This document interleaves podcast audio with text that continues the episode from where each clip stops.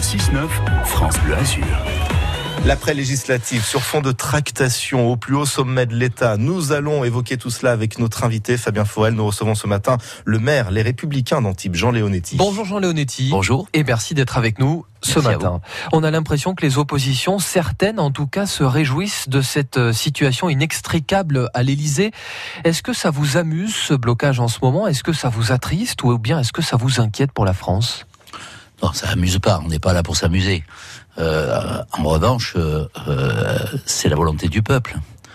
Les Français ne voulaient pas donner les pleins pouvoirs à un président qui n'avait pas de projet bien défini et dont le quinquennat précédent n'avait pas apporté suffisamment de stabilité à la fois sur le plan de l'autorité, sur le plan de, de, du social. Ils l'ont élu quand même président de la République il y a deux oui, mois. Probablement par défaut.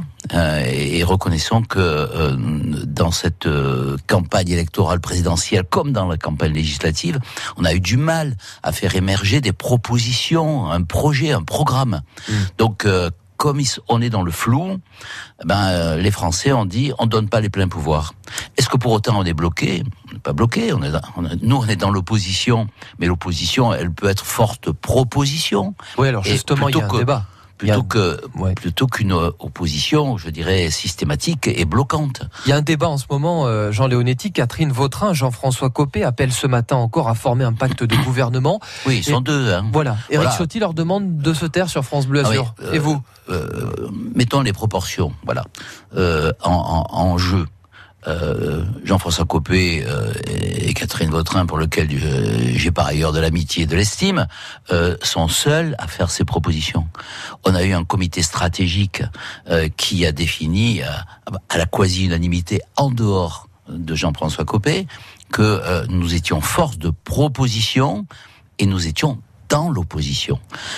Mais comment, comment les Français pourraient-ils comprendre que on n'a pas céder aux sirènes qui nous disaient venez chez nous, c'est bien, vous allez voir, vous allez être élu facilement.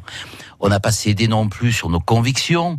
On est resté sur euh, l'autorité régalienne. On a dit qu'il y avait un problème de pouvoir d'achat, un problème de santé, un problème de d'ordre public. Et maintenant, on viendrait être les supplétifs d'un gouvernement dont on, qu'on a combattu à, à l'instant. Donc les députés qui sont euh, élus républicains, ouais. euh, d'abord... Euh, ils sont 64. Voilà, ils sont 64 avec les alliés, un peu plus de 70. Donc on est dans une force qui euh, doit être la force de proposition. On n'est pas la béquille d'un gouvernement en perdition. Ça veut dire donc force de proposition que vous pourriez voter des textes du gouvernement, mais donc s'il y a un vote de confiance, est-ce qu'il faut voter la confiance au gouvernement d'Emmanuel Macron? Alors on va rentrer dans les subtilités. Non, on va on va pas voter la confiance.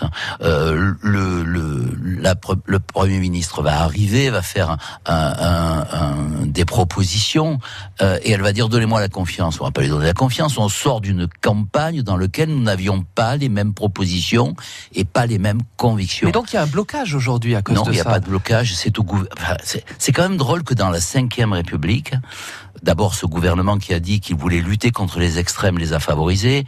Ensuite, ce gouvernement qui a dit qu'il voulait mettre la proportionnelle. Et les Français lui ont envoyé la proportionnelle. Voilà, c'est un exemple de proportionnelle, ça. Mm. Hein il n'y a pas de majorité absolue, mais il y a des forces politiques. Eh bien, euh, il y a des, peut y avoir des majorités d'idées. Mhm. Si demain le gouvernement propose, par exemple, une meilleure transmission de l'héritage, on, va- on le votera. S'il propose un renforcement des pouvoirs de la police municipale, on le votera. S'il propose une amélioration du pouvoir d'achat et en particulier d'éviter la surtaxe sur les carburants qui bénéficient au gouvernement et, et à l'État, ben, on le votera. Mais est-ce qu'il faut un nouveau gouvernement, un gouvernement d'union nationale comme euh, le demandent certaines oppositions? Attendez, on n'est pas en guerre, on sort pas de la guerre. Hum. On est dans une démocratie qui doit être sereine et apaisée. Euh, Donc un on gouvernement d'union nationale, on comprend très bien qu'après la guerre, le général de Gaulle, il appelle les communistes et il appelle les gaullistes et il dit on va on va redresser le pays ensemble. On n'en est pas dans cette situation-là. Mais sans aller jusque-là, Nicolas Sarkozy avait par exemple intégré dans son gouvernement euh, des personnalités issues de la gauche. Est-ce qu'il faut aller chercher aujourd'hui des personnalités des Non mais, républicains non, mais, euh, le gouvernement fait ça. Emmanuel Macron fait ça depuis cinq ans. Depuis cinq ans, il téléphone régulièrement à euh, des gens qui sont à droite ou à gauche pour essayer de leur dire venez chez moi, l'herbe est le plus verte. Voilà. Bon, maintenant, ce, ce système a échoué parce que les Français veulent de la clarté. Mmh. Voilà. Et la clarté, aujourd'hui, ça n'est pas de dire, eh bien, on va venir avec vous après vous avoir combattu. Il est 7h51. Notre invité ce matin, le maire LR d'Antibes, Jean Léonetti. Jean Léonetti, vous avez été président par intérim des LR, figure de proue du parti. Est-ce que je me trompe si je vous dis qu'il est mort aujourd'hui, ce parti? Moi, je crois, je crois qu'il n'est pas mort parce que les fondamentaux. Euh, moi, je crois en la France hein, et je crois en l'homme. Voilà.